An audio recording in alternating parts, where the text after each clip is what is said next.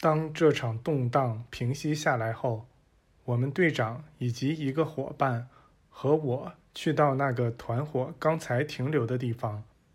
除了那些强盗留下的痕迹外，我们找不到任何别的痕迹。我们觉得自己好像是被耍了，因为那些前来保护我们的人，在我们看来就和强盗一样真实，而且我们是眼看着他们从四面八方来到这里的，所以我们曾认定会在沙子上看到他们的马蹄印，与发起攻击的那些骑手的马蹄印混在一起。我们回来后，贾斯特说。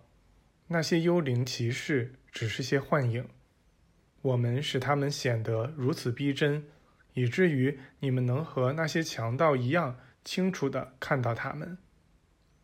这是一些从前的影像，我们能把它们十分鲜活地复制出来，以使它们和实物没有任何区别。我们可以复制这些影像，以保护自己和他人。这样便不会对任何人造成伤害。定下了明确的目标后，结果就不会有害了。那些强盗头脑中产生了一丝疑惑，在他们看来，一支像我们这样的考察队竟然在没有保护的情况下冒险走出这么远，这是不合逻辑的。我们就利用这个疑惑来吓唬他们。他们非常迷信，而且总怀疑会有圈套。这类人是最容易感到恐惧的。这些强盗恰好看到了他们预料会看到的东西。我们如果不用这个办法，或许就得被迫消灭这个团伙中的一大部分人，然后剩下的那些人才会放过我们。而现在，他们不会再来打扰我们了。的确。我们再也没受到过攻击。当我们的发掘工作使我们确信这里存在过三座城市时，我们想到应该把这些井填埋起来，以免让那些流浪团伙找到他们的痕迹。确实，这些城市一旦被发现，单是那些珍宝就足以诱使人们进行大规模的劫掠，因为。几乎到处都在传说存在过这些大城市，里面有成堆成堆的黄金。因此，我们在工作结束时把所有井都填上了，尽可能少留下痕迹，指望这一场风暴能使我们经过这里所留下的痕迹全部消失。这个地区的沙子在不断移动。足以阻碍人们辨认出那些遗址的位置。要是没有大师朋友们的帮助，我们永远也找不到他们。我们还被告知，类似的一些遗址一直延伸到西伯利亚南部。